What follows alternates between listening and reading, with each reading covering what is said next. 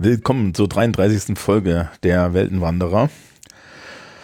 Ja, hallo. Hallo. Äh, äh, Stellst du jetzt absichtlich einfach niemanden mehr vor, damit du auch nicht vorgestellt wirst? ja, ich wusste nicht mehr, in welchem Modus wir das machen. Na, ich dachte, du stellst mich vor und ich stell dich vor. Ja, ich weiß nicht, ob ich das will. Also, wie immer mit Andi. Und mit Thomas. Ähm, mir fiel gerade bei der Intro-Musik, äh, die wir ja live einspielen und nicht einfach nur reinschneiden, ähm, fiel mir auf, äh, im Schulpodcast, den ich mit den Kids mache, die ma das machen wir ja auch live on tape, tanzen Mhm. die immer zur Intro-Musik. Na, süß. Ja. Das ist, sehr herrlich. Ähm, ja, wobei, wobei zu der, zu dieser, zu dieser Intro-Musik kann man nicht so schön tanzen. Zu dieser Intro-Musik bräuchten wir eigentlich irgendwann mal, weiß ich nicht, so eine Animation, wie, Ja, wie man durch so Port- Portale springt. genau. Und gegen irgendwelche Drachen kämpft oder so. Ja. Ähm, leider sind wir nicht Critical Role und kriegen sowas nicht gemacht. Ja, dafür sind wir leider viel zu klein. Aber ja, ich hatte ja schon die Vorstellung, dass wenn wir irgendwann mal beim, im, im Kongress oder bei irgendwelchen anderen Sachen einen Auftritt haben, dass wir uns dann mit, Paraph mit entsprechenden Paraphernalien ausrüsten, äh, ausrüsten und während der Intro-Musik erst auf die Bühne rennen. Oh ja. So. Ich will, ich will eine, eine Portal Gun, bitte. Ich habe mal geguckt, es gibt 3D-Modelle für Portal Guns. Natürlich gibt es die. Die Frage ist immer, wie teuer die sind. Mm, Von dem, was ich gesehen habe, bist du da so bei, naja, ich weiß nicht, was bei der 3D-Drucker, den, den wir so im Space haben. Ich kenne die aktuellen Filamentpreise nicht, aber da bist du wahrscheinlich bei irgendwas zwischen 50, 30 und 50 Euro dabei, je nachdem, wie massiv die ganze Sache ist. Okay, das ist nicht das, was ich erwartet hatte. Aber Also dachte ich jedenfalls. Ich weiß nicht, ob es irgendwie eine von Valve, eine Original-Portal-Gun gibt, die dann irgendwie absurd teuer ist. Ich hätte jetzt gedacht, es gibt bei Etsy wahrscheinlich Portal Guns für mehrere hundert Euro oder so. Ich auch nicht. Das- Normalerweise rufen die dafür nicht so viel auf. Okay. Und selbst dann hast du halt das Problem, das ist halt IP, das heißt, weiß ich gar nicht, ob man das verkaufen kann, aber gut. So, ähm, du musst Menschen danken. Genau, ich muss Menschen danken und zwar danke ich wie immer Gastjunge für eine Spende nach dem letzten Podcast. Ansonsten hat wie immer niemand gespendet. Ja. Ach, da fällt mir ein, da fällt mir ein, wir müssen noch kurz, äh, du hast ein neues Buch.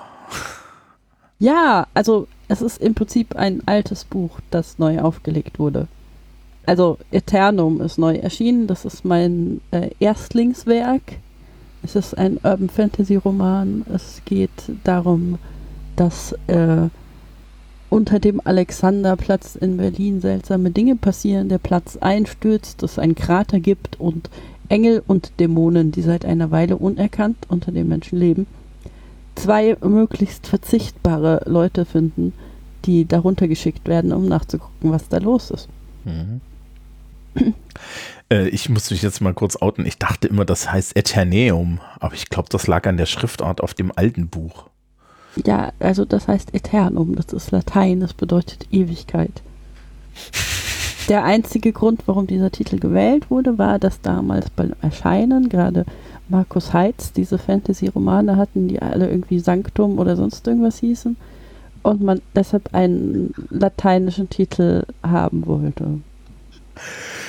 Liebes Publikum, willkommen bei den Weltenwanderern. Literarischer Zynismus für 1000. Lernen Sie hier wieder Dinge, die Sie über die Buchbranche nicht wissen wollten. Ja, aber du, du hast es vorgestellt. Ähm, ich finde tatsächlich das neue Cover auch besser als das alte. Ich liebe das neue Cover, es ist großartig. Ne, das alte war so ein schwarz-grünes, so ein ganz komisches. Ja, genau. Das war auch Markus Heitz zu, zu danken, weil der hatte nämlich auf seinen Urban Fantasy auch so Tribal-Dinge. Und dann haben sie mir auch so ein schwarz-grünes Tribal da drauf gepackt und es sah hässlich aus. Und der, mein neuer Verlag, es ist halt so ein kleiner Verlag, äh, mit dem ich die Neuauflage mache, die haben tatsächlich die Politik, dass sie AutorInnen fragen, was sie denn so gerne hätten. Und dann habe ich mir ein sehr cooles Cover gewünscht, was sehr cool geworden ist. Genau. Ähm, wir, wir verlinken das Werk, oder? Mhm. Ja, auf jeden Fall. Wir verlinken das Werk. Da fällt mir ein, da fällt mir ein, ja, ähm, das hier ist ja die November-Folge. Mhm. Ja, weil wir sind ja immer eine vorne weg. Mhm. Das heißt, wir haben als nächstes Weihnachtsfolge. Oh. Wenn wir wieder Klappentexte machen. Oh ja. Sehr gerne. Also, äh, wir werden das rechtzeitig auch per Twitter und so weiter bewerben. Aber liebes Publikum, wir nehmen wie immer Vorschläge entgegen für Werke. Ja, kurze, lange und so weiter. Und ähm, Andi wird dann live oder semi-live Klappentexte dazu zu erfinden. dazu erfinden, während ich versuche, nicht, nicht am Lachen zu ersticken. Genau. Genau. Und wenn ihr Eternum kaufen wollt, weil ihr das neue, das, das neue Cover so toll findet oder generell einfach mal Urban Fantasy lesen wollt und sehen wollt, was Andy geschrieben hat, ja, bevor es sich in die, in die, in die, in die willfährig in die Klammern, ja, der, der pastellfarbenen Bücher begeben hat. Ich wollte sagen des kapitalistischen Buchmarkts, aber ja. Ja, ne? Ähm, wir können das vielleicht kurz klären. Das Fantasy schreiben lohnt sich nicht, ne? Ja, ja, also äh, ich glaube, eines der Probleme ist, dass ich keinen Bart habe. Das ist so meine Theorie. Ähm, Das, Aber- das lässt sich mit dem Sharpie lösen. ne, das muss so ein, so, so ein buschiger Bart sein. So, weißt du, so George Martin, Patrick Rothfuss, die haben alle diese Bärte. Mhm. Offensichtlich ist das wichtig für den Erfolg. Keine Ahnung. Aber generell gibt es halt irgendwie so fünf Namen in der Fantasy, die sich gut verkaufen und der ganze Rest verkauft sich nicht so gut. Das ist leider eine Realität. Okay. Ja. Nun gut, weg von äh, unseren Produkten, also unsere ist gut deinen Produkten, weil pff, ich, ich produziere nichts. Ähm, außer Fachabiture und da produziere ich nicht. Ah, ja. ähm, hin zu anderen Sachen. Hin in die unendlichen Weiten. Zu dem Star Trek-Film, der tatsächlich ertragbar ist. Nachdem wir ja beim letzten Mal irgendwie die Zusammenfassung für, für, für Star Trek 1 war, es war langweilig. Ähm, Mhm. es stellte sich heraus, die Menschen, die Star Trek-Filme machen, Paramount, die fanden den auch langweilig. Ja, die haben Roddenberry ra- rausgeschmissen dann am Ende wegen der. Also die haben, haben ihm die Verantwortung weggenommen für den zweiten Film. Genau, weil es zu langweilig war. Weil Ähm. sie Angst hatten, er sei schuld gewesen am Flop. Ja, ich glaube, ich glaube, es ist ein Pacing-Ding. Also, was ja zu der Zeit passiert ist, wir bewegen uns ja dann in die, in die 80er. Ja, 70er, 80er ist das. Und Mhm. ähm, das läuft, das Ding läuft zeitgleich, also das ist 80er, weil das läuft zeitgleich 82 mit ähm, Return of the Jedi. Was auch total super ist, sie haben dann tatsächlich Namensabsprachen gemacht. Also deswegen heißt das The Wrath of Khan und nicht Vengeance of Khan und Return of the Jedi heißt nicht Revenge of the Jedi und so, weil sie miteinander da mal kurz geredet haben bei Paramount und Lucasfilm. Ähm, und sie haben und sie sind dann hingegangen und haben im Endeffekt gesagt, okay, wir möchten irgendwie äh, etwas, was doch ein bisschen schnipsiger ist. Ja. Und was nicht so. Der der erste Film litt halt irgendwie durch so eine gewisse Ewigkeit. Ja. Also nicht nur in der Erzählung, sondern auch so in, in, in der Idee, die dahinter steht, ne? Also das ist, ist jedes Mal, wenn, ich, wenn die Schülerschaft mir mit unheimlich deepen Ansagen kommt, die eigentlich total banal sind, sage ich, naja, also wissen Sie, entweder ist es jetzt total deep oder es ist total, total bescheuert. Das können Sie sich jetzt überlegen. Ja. Mhm. Und äh, bei ähnlich ist es, glaube ich, mit Star Trek The Motion Picture so ein bisschen. Es ist halt, ich glaube, es wollte total deep sein, aber im Endeffekt ist es einfach nur, wir stehen in einer blauen Wolke. Mhm. Und dementsprechend jetzt The Wrath of Khan. Ein Bösewicht aus Star Trek kommt zurück, nämlich Khan Noonien Singh. Ähm, mhm. Total, also äh, gespielt von Ricardo Montalban und ich muss ja ehrlich sagen, alter Schalter, ja. Also ich habe den nochmal gegoogelt, so sexy ist der nicht. Aber ich meine, wir haben ja, wir, von, von wir können ja unterschiedlich, wir können ja unterschiedlicher Meinung sein, was das angeht. Von Old Guy. Er ist auf jeden Fall besser gealtert als, er ist auf jeden Fall besser gealtert als Kirk, sagen wir es mal so. Das definitiv, ja. Ich meine, auf der anderen Seite, ne, der läuft auch die ganze Zeit ja mit so einer offenen Jacke durch die Gegend, insofern ist das okay. Mhm, okay. Gut, äh, was passiert im Plot? Der Plot ähm, ist weitaus actionreicher und in, es sind so ein paar interessante Sachen drin. Zum Beispiel ist die Eingangsszene die Kobayashi Maru. Mhm. Ähm, ich gucke hin und wieder so YouTube-Kanäle, die Star Trek-Serien ähm, bewerten und die geben mittlerweile Punktabzug, wenn es irgendwelche Referenzen zu Kobayashi Maru gibt. Ja, das ist irgendwie so ein Riesending geworden. Mhm. Also, also um das mal zu erklären, Kobayashi Maru ist ein äh, Test beziehungsweise so eine Übungssimulation für Sternenflottenangehörige, äh, die eigentlich nicht gewinnbar ist. Also Ziel dieses Tests ist einfach zu gucken, wie die Sternenflotten Leute damit umgehen, wenn sie in einer Situation sind, in der sie nicht gewinnen können. Mhm. Und Kirk ist der Einzige, der das gewonnen hat. Und ich weiß gar nicht, ob das in diesem Film ist oder ob das dann irgendwo ra anders das rauskommt. Dass, ja, okay, also er hat gewonnen, indem er einfach geschummelt hat. Also das ist halt so eine holographische Simulation und er hat halt einfach das Hologramm umprogrammiert. Genau. Und, und Spock war derjenige, der das Programm erstellt hat. Also ist, ich, ich, ich weiß gar nicht, ob das in dem Film so, ge, so gebastelt ist, aber in dem 2009er Star Trek haben sie es auf jeden Fall so gedreht, dass Spock das Ding so gebaut hat. Mhm. Ja und dann natürlich pissig ist, weil, weil Kirk im Endeffekt einfach gesagt, also äh, es ist ja am Ende eine, eine philosophische Debatte. Ne? Gibt es eine ausweglose Situation, ja oder nein? Und mhm. Spock sagt, aber natürlich, weil das ist total logisch, dass es das geben muss. Und Kirk sagt, das ist mir doch scheißegal. Ja, ähm, es gibt immer eine Möglichkeit. Und genau. Und dafür ist der Film dann eigentlich eine sehr gute Ne? Also das ist eine, es ist auch eine schöne Vorlage dafür. Und gleichzeitig, äh, es, es gibt irgendwo am anderen, äh, es gibt irgendwo da auch relativ am Anfang noch diese Sache mit, ja, dass ähm, das Wohlergehen der, der vielen ist wichtiger als das Wohlergehen der Einzelnen und das dreht sich dann ja, wir steigen ja jetzt im Endeffekt in so eine Trilogie ein, die da in den Star Trek-Filmen stattgefunden hat. Ne? Das ist im Endeffekt fängt es jetzt mit Wrath of Khan an, dann kommt Star Trek 3 und dann kommt Star Trek 4 und da ist ja so etwas eingebacken. Ja, äh, liebes Publikum, Spoiler, Spock stirbt. Nein. Doch. Wie konntest du das verraten? Weil der Film fucking 40 Jahre alt ist. ähm, ja, also wer es jetzt bis jetzt noch nicht wusste, ja, Spock stirbt. Spock ähm, Punkt hierzu, der zweite Film im Kelvin-Universum ist ja eine schlechte Abklasse von Rajov Khan. Er, er, liegt natürlich auf dem Stapel und wir werden dann an der entsprechenden Stelle gehässig sein.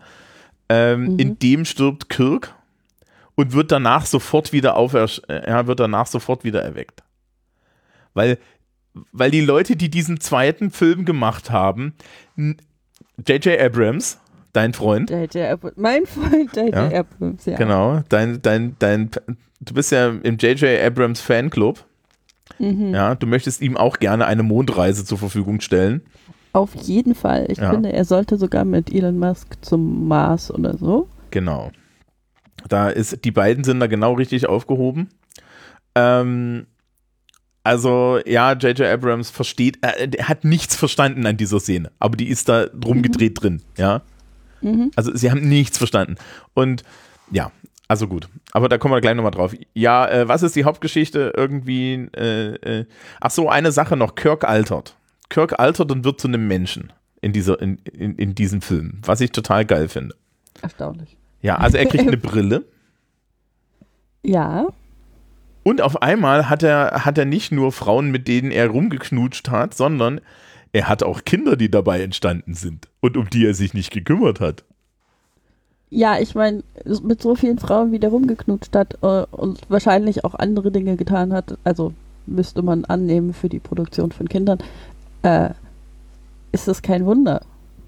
Es ist ein Wunder, dass er nur eins hat. Wahrscheinlich hat er noch 15 andere und weiß nichts davon. Das erinnert mich an den ehemaligen äh, britischen Premierminister Boris Johnson, der hat sieben Kinder, von denen er weiß. Mhm. Und es gibt ein, un, ungelogen, ja, ein ähm, Gerichtstext, wo drin steht, ja, that he doesn't favor the condom. Mhm. Weißt du, weißt du, was auch so ein Ding ist? Das ist so ein Beispiel dafür, dass Geld und Status unglaublich sexy machen müssen, weil Boris Johnson hat das ansonsten nicht. Ja, also ich, ich frage mich auch immer. Ich, ich, ich frage mich auch, also da sind wir uns einig, ne? Der ist nicht attraktiv. Nee, also der ist definitiv nicht attraktiv. Ich Ja. glaube, das ist schwer, sich da uneinig zu sein. Ja, anscheinend, der hat ja auch so eine, so eine, so eine, so eine, so ein Trophy-Wife. Oder nee, nee, ja, na gut. Aber gut, wir, wir wollen ja nicht über Politik reden, schon gar nicht über schlimme Politik. Ähm, dann lieber zurück zu Ricardo Montalban und dem, der, der offenen Jacke. Apropos Ricardo Montalban. ähm, so, nachdem Kirk irgendwie von Pille eine Brille gekriegt hat, weil er altert. Äh, interessanterweise ist es irgendwie ein Plotpunkt, dass, ihm, dass er das Medikament, das die Augen verbessert, äh, nicht verträgt, also muss er eine Brille tragen. Und ähm, fliegt ein anderes Raumschiff, nämlich die Reliant, ein Miranda-Class-Raumschiff. Ähm, ja, weil die Miranda-Class ist im Endeffekt die zweite Star Trek-Klasse, die es die ganze Zeit gibt. Ähm, Fliegt zu einem Planeten Ceti Alpha 5 und, und auf Ceti Alpha 5 ähm, sitzt äh, Khan Noonien Singh, der in der Originalserie schon mal vorgekommen ist, ein genetisch veränderter Mensch, ähm, der jetzt Rache schwört an Kirk und er kriegt mit, dass die Reliant einen Test eines sogenannten Genesis Device machen möchte. Und der Genesis Device ist ein Trans, also ein ultimatives Terraforming-Gerät. Mhm. Und ähm, deswegen fliegt er dann zu einer Raumstation und auf dieser Raumstation sitzt halt äh, Dr. Marcus, die ehemalige Loverin von Kirk und ihrem ihr Sohn? Sohn. Ja. Mhm. Und Kirk springt dann in die Enterprise ähm, und fliegt hinterher, um, um sie zu retten, weil es wird irgendwie ein, Not, ein Notruf empfangen oder so. Ja. Und dann betteln sie sich mit der Reliant und die Enterprise wird schon ziemlich schwer beschädigt. Und ähm, und sie, sie beamen erstmal irgendwie auf diesen Planetoiden herunter und stellen halt fest, dass dieses Genesis-Ding im Endeffekt innerhalb kürzester Zeit einen kompletten Planeten terraformen kann. Ne? Mhm. Und, und Khan, ähm, ja, ist halt wirklich nur, nur darauf aus, Kirk irgendwie umzubringen und so. Also es ist sehr nieder. Es gibt diese wunderschöne Szene, ähm, wie, wie, wie Kirk in den, in den Kommunikator brüllt. Genau. Khan! Ja, ein wichtiges GIF, das man immer haben sollte, falls man mal irgendwie Wut ausdrücken möchte. Genau. Ähm, ja, übrigens zu dem, zu dem Hintergrund ist es so, dass Kirk halt derjenige war, der Khan und seine Leute auf diesen Planeten verbannt hat. Auf dem sie, also CT, CT Alpha 5. Ähm, und da waren dann irgendwelche Viecher, die halt einige von Khans Leuten umgebracht haben. Und deshalb schwört er diese Rache. Wenn ich das richtig wiedergegeben habe. Mhm. Genau, also ähm, sie wollten die Enterprise, ich glaube in der, in der Fernsehserie wollten sie die Enterprise übernehmen und er setzt sie dann halt aus und dann explodiert irgendwie daneben ein Planet und deswegen verwandelt sich das in einen Wüstenplanet. Achso, im Übrigen, wer natürlich ist, ist das dumme Opfer, ja, das Khan freilässt. Ah, das war Chekhov. Ja, Chekhov natürlich. Chekhov ist ja, also, also Chekhov ist immer so ein bisschen bescheuert, leider. Ja. Auf der anderen Seite an der Stelle, liebes Publikum, wer glaubt, dass Walter König nur bescheuerte Idioten spielen kann, schaut einfach DS9 oder Babylon 5.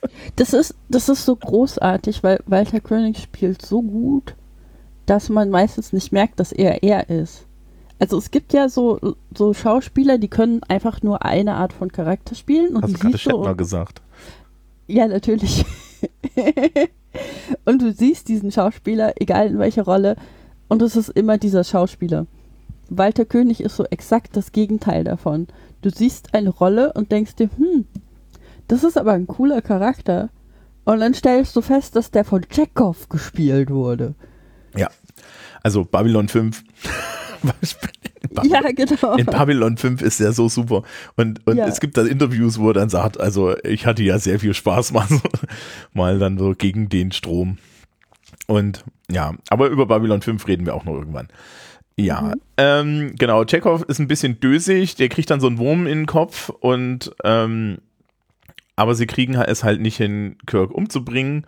Und dann gibt es ja dieses, dieses Ding, wo die Enterprise repariert wird und sie wissen, dass Khan sie abhört.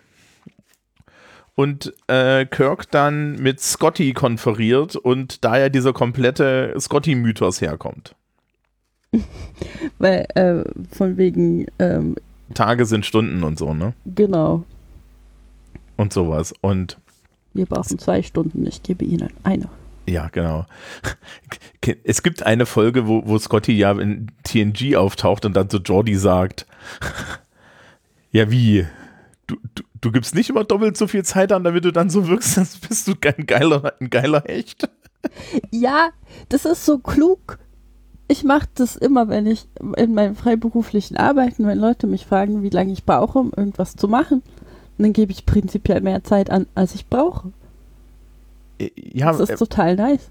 es zeigt sich auch, dass man die dann doch hin und wieder braucht. Ja, genau. Also du musst ja nur einmal krank werden und dann musst du nicht arbeiten, während du krank bist dann kannst einfach chillen. Das ist richtig schön.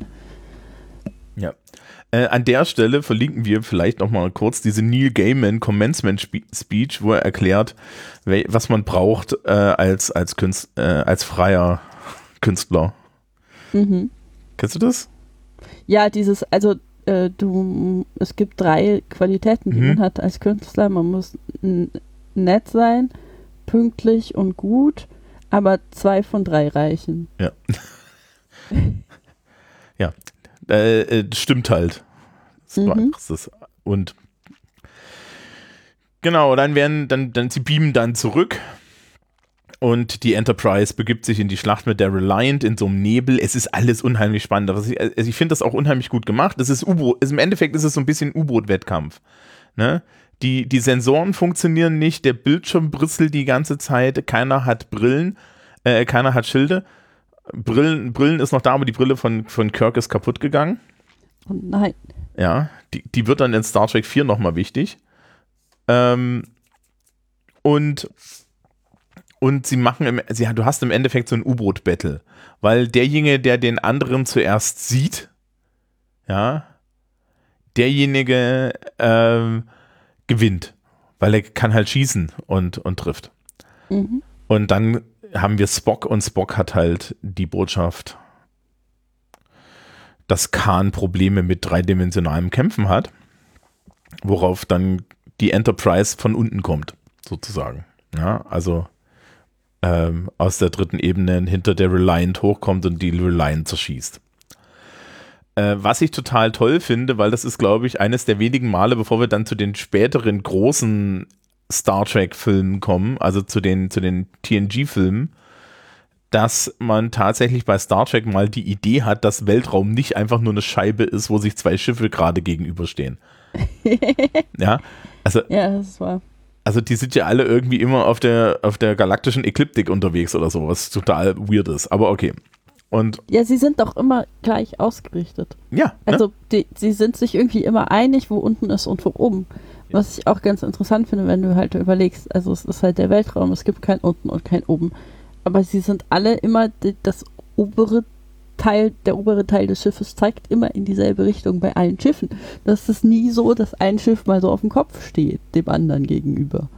Ja, genau. Sie, sie gehen auch, äh, also, also ne, äh, bei den Planeten gibt es an, gibt's anscheinend einen Standardorbit, aber das heißt die Weite. Aber anscheinend fliegen sie auch immer um den Äquator. Das ist total praktisch. Mhm. Mhm. Ja, ähm, das machen heutzutage schon Satelliten nicht, aber okay, Leute.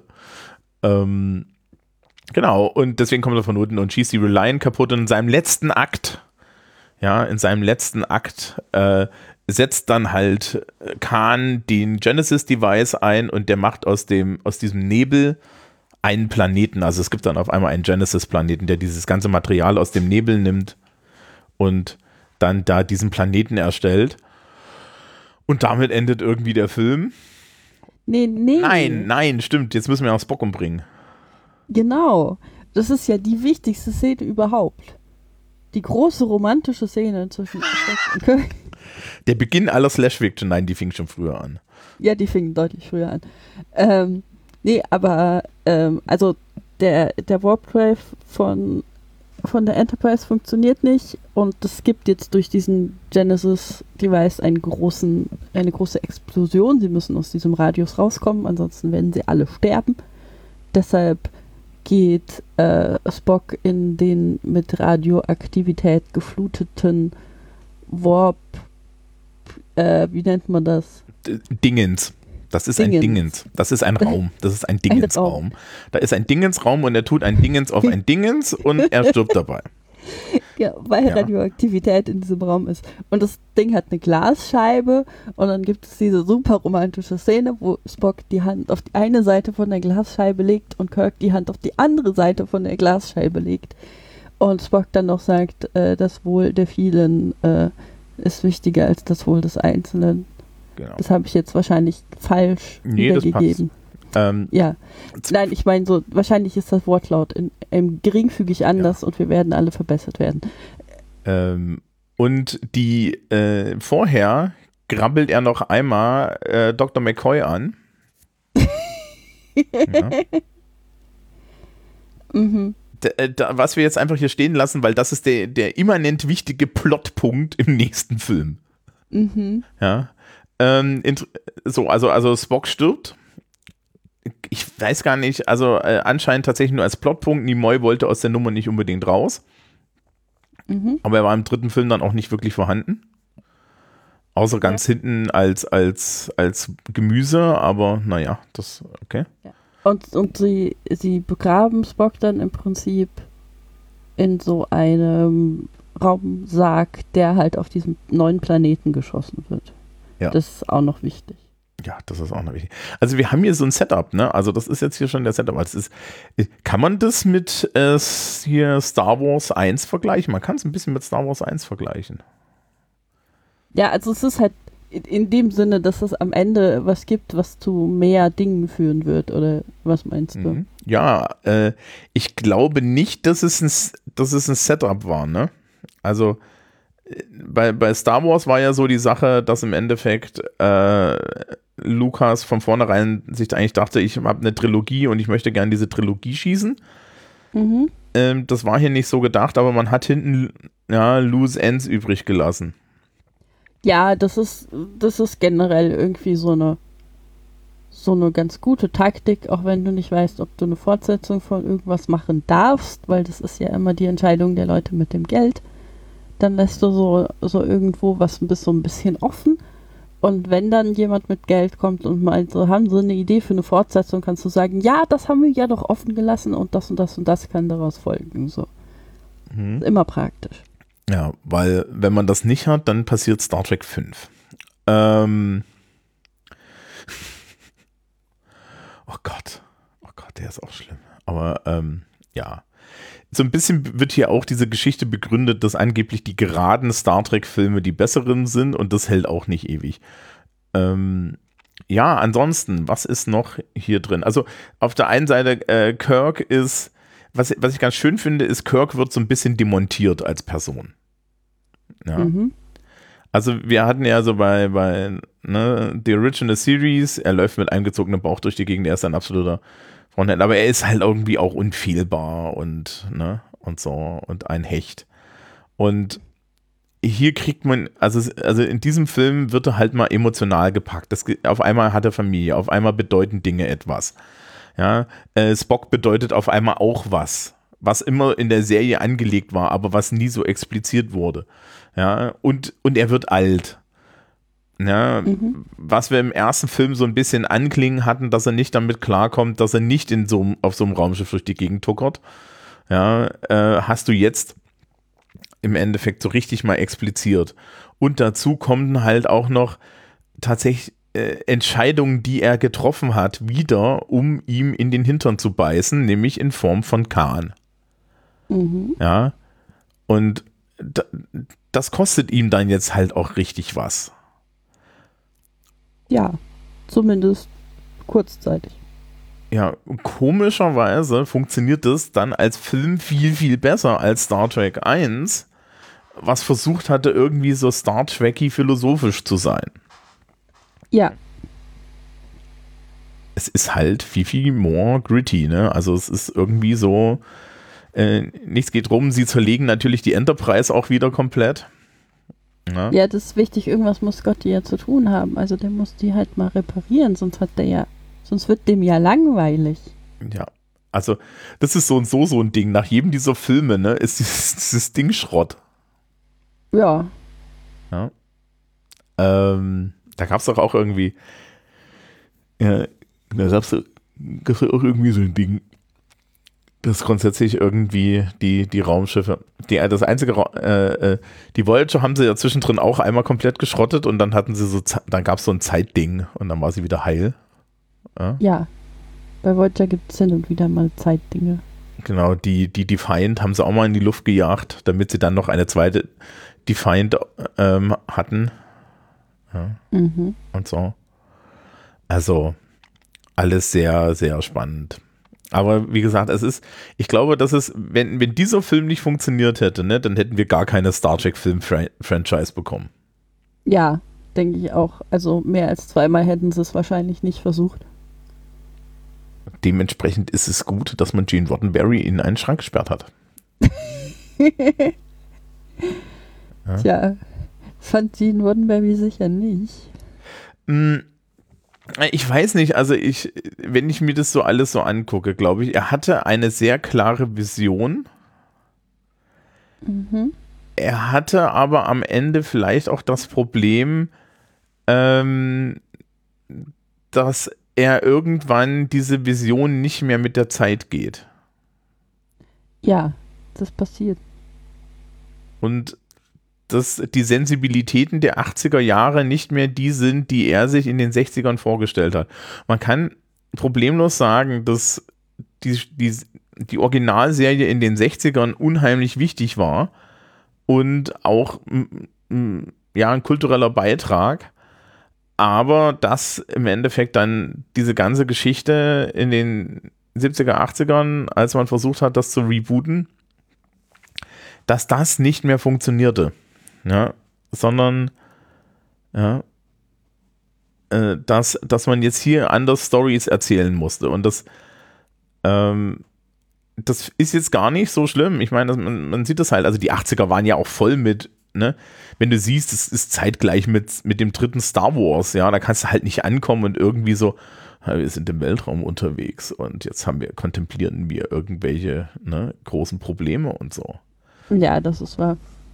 Und ähm, das merkt man dann auch später bei den Next Generation Sachen. Also Next Generation hatte halt, ne, atmet halt die 90er und, und divergiert sich dann halt und läuft sich auch so ein bisschen aus, die Filme in diesem ähm, Early 2000. Oh, guck mal, wir haben jetzt ein, ein Special Effects Budget Film, bei dem man sich gedacht hat, für was brauchen wir den Plot, wenn wir auch ein Special Effects Budget haben können.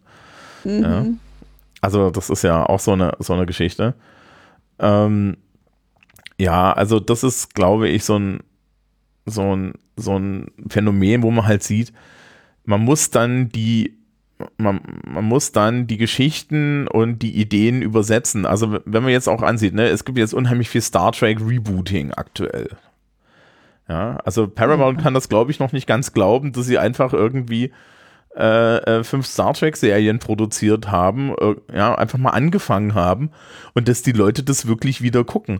Aber wenn man sich, egal was es ist, ne, also wenn, wenn du dir jetzt irgendwie Modern Star Trek anguckst, dann dann, er, dann erzählt es komplett anders als die ersten Serien. Das erzählt nochmal komplett anders als DS9 und so weiter. Und DS9 und, und Voyager erzählten schon komplett anders, als die Next Generation Dinge erzählt haben. Ja. ja? Das ist halt eine Zeitsache. Ja, also das, das ist, glaube ich, ganz wichtig und Wrath of Khan ist dann halt sehr wichtig für das Franchise. Ja, und die Leute sind da anscheinend auch gerne reingegangen. Mhm. Ja. Ähm, und sie hatten diese bescheuerten roten Uniformen. Warum fandest du die bescheuert?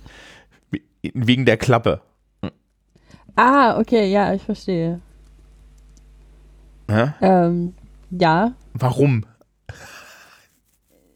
Ich weiß es nicht, weil irgendwas muss man ja haben. Mhm wenn man, wenn man ein Taschentuch braucht oder so, da kann man diese Klappe verwenden. Keine Ahnung. Die ist weiß, da kannst du doch nicht reinrotzen. Nein, danach kannst du sie zumachen. Keine Ahnung. Ja, ich weiß nicht. Also, ich finde sie jetzt ehrlich gesagt nicht so schlimm. Also, mich haben sie nie gestört. Ich meine, ja, die Klappe ist irgendwie so ein bisschen seltsam. Aber immerhin haben diese Uniformen sowas wie eine Textur und sind nicht einfach so Strampelanzüge. Ja, das ist ja dann so, so ein Next Generation Problem gewesen. Ja, also ich finde das so ein bisschen so ein bisschen schwierig, dass die halt alle irgendwann nur noch in so Strampelanzügen rumlaufen, in verschiedenen Farben.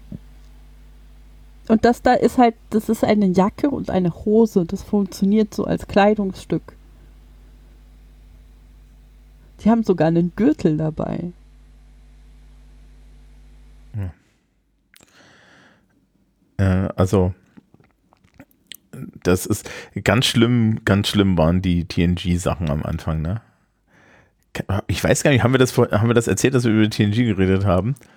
Dass äh, die ersten Uniformen so un, ja, äh, dass die ersten Uniformen so schlecht zu tragen waren, die sie da hatten, ähm, dass das äh, Patrick Stewart Rückenprobleme bekam? Äh, nein, das wusste ich nicht. Also die waren halt total eng und hatten unten auch noch so einen Steigbügel, weil, Achtung, in, im, in, de, ja, im, äh, äh, in der Zukunft haben Kleidungsstücke keine Reißverschlüsse und, mhm. keine, und keine Falten. Mhm das war irgendwie auch so eine Ansage und dann war er halt total furchtbar. Und dann gab es ja das, dann gibt es ja das Picard-Manöver, ja. Mhm. Dass er einfach das Hemd runterzieht, bevor er aufsteht, weil er ansonsten nicht aufstehen kann. ja. ja. Ne? Und äh, in der in der zweiten, in, in nach, ich glaube in der zweiten oder sogar äh, oder in der dritten Staffel, ich glaube spätestens in der dritten Staffel, hatten die dann einen neuen Kostümdesigner, der sich das alles angesehen hat und gesagt hat, äh, nee, wir machen das jetzt mal anständig und jetzt habt ihr Zweiteiler. Ja. Und ja. alle waren glücklich. Ja, das glaube ich. Alle waren glücklich. Außer, glücklich also interessanterweise Gates McFadden, die tatsächlich die alte Uniform weiterhaben wollte oder so. Also keine Ahnung. Ja. Okay. Oder die hatte eine spezielle und dann gab es da halt verschiedene Sachen. Aber es gibt mittlerweile wirklich einfach humoristische Beiträge dazu, wie das mit den Star Trek-Uniformen ist. Weil aktuell ähm, gibt es mehrere Serien, wo sie alle unterschiedliche Uniformen tragen. Mhm. Die finden alle ungefähr zur selben Zeit statt. Das ist natürlich so ein bisschen blöd. Ja, also mittlerweile ist es so ein Running Gag. Ja, äh, auf Memory Alpha gibt es irgendwie ein, ein, ein Rundown der Star Trek-Uniform. Ja, und äh, es wird äh, immer, immer weirder, weil natürlich dann die alle auch noch unterschiedlich aussehen. Ne? Also du hattest ja schon die Tatsache, dass ähm, äh, Voyager und Deep Space Nine haben zur selben Zeit stattgefunden und die waren schon unterschiedlich. Ja, Wobei man dann irgendwann halt behaupten kann, Voyager hätte halt irgendwo einen Trend nicht mitbekommen, nachdem sie da in Delta-Quadranten unterwegs waren. Ja. Ähm, und das Argument bei Deep Space Nine war, dass diese Sachen, die die Farbe oben hatten, also die hatten dann ja schwarze Uniformen mit, mit der Farbe oben, Mhm. ja, dass das die Uniformen für das Stationspersonal ist, während diese Uniformen, wo die, die schwarz, also, also diese klassischen TNG-Uniformen, Mhm. ja, welche sind, die sind für Raumfahrer. Naja, okay, ja, das ist, das kann man schon so argumentieren. Ja. Das ist durchaus möglich. Ah, Okay, haben wir sonst noch etwas? Ähm, ich glaube eigentlich nicht. Ja, also äh, dann würde ich sagen, dass wir uns die Frage stellen, war, ja, äh, war das jetzt, das, also war das so wichtig, wie es wichtig war? Der Film. Oder dieser Podcast. Mhm. Der, der Podcast ist enorm wichtig. Nein, ich meinte, also der Film. Ja. Also, es ist für mich schon die achte Stunde. oh, es tut mir leid. Es ist wirklich schon die achte Stunde. Darf ich mich schlimm. nicht verhalten wie so ein anstrengender Schüler? Äh, was, nee, die Schülerschaft heute war nicht anstrengend, keine Sorge. Okay. Ähm, nee, also wir haben ja vorhin schon gesagt, also wenn der gefloppt wäre, dann hätte es wahrscheinlich keine weiteren Star Trek-Filme gegeben. Dann ist halt auch die Frage, ob es noch eine Star Trek-Serie gegeben hätte. Ähm, also Next Generation hängt da ja auch irgendwie am Erfolg des Franchises mit Mhm. dran. Und alles danach hängt da natürlich dann auch mit dran. Also insofern war das alles sehr gut. Mhm. Gut, dann, hat's gerettet. liebes Publikum, ähm, geht hin, macht uns Vorschläge für Klappentexte. Also für, für die Geschichten, zu denen ich dann Klappentexte schreiben soll. Genau, also äh, wie möchtest du das denn eigentlich haben? Komm, erzähl mal. Also, was ich gerne hätte, wäre irgendwie so ein Genre. Und so, so, keine Ahnung, was auch immer ihr haben wollt, so, so Setting oder so ein Konflikt oder was auch immer. Also, wenn ihr mir zum Beispiel nur so ein Setting gibt, dann denke ich mir halt die Hauptcharaktere selber aus, passend zum Genre. Wenn ihr mir jetzt nur einen Hauptcharakter ausgibt, äh, dann denke ich mir halt den Konflikt, den der Charakter hat, selber aus. Also irgendwas. Oder ihr könnt auch einfach Stichworte schicken, das ist auch okay. Dann machen wir das so wie in der Schule, früher in der Grundschule, wo man so aus drei Stichworten sich eine Geschichte ausdenken muss. Aber so ein Genre fände ich wichtig. Das ist immer so das Wichtigste für, für Klappentexte, weil die sehr, sehr genreabhängig sind. Okay. Gut, dann würde ich sagen, wünschen wir euch alle in dem Fall jetzt schon fast einen schönen Advent. Mhm. Genau. Wo ist das Jahr hin? Ja. Was, wo ist das Jahr hin? Ach, keine Ahnung. Ja, werden alle älter, die Zeit vergeht so schnell, du weißt schon, das ganze Zeug. Immerhin gibt es Lebkuchen. Genau. Lebkuchen sind besser als Spekulatius. Ja, Die wurde heute, ne, Ende Oktober, zum Zeitpunkt der Aufnahme, in der Schule Spekulatius von der Schülerschaft angeboten. Ja fair. Ja, aber es sind Spekulatius. Spekulatius ging gar nicht. Ach, die gehen, also die sind schon lecker, aber Lebkuchen sind halt besser. Ja, das ist, die, die, die Spekulatiuskriege fanden damals im soziologischen Café Christian statt. Okay, gut. Ja, aber gut. Dann, wie gesagt, euch allen einen schönen Advent sozusagen und am äh, genau, Ende des Jahres sind wir dann da mit Klappentexten. Und bis dahin, tschüss, tschüss. Tschüss.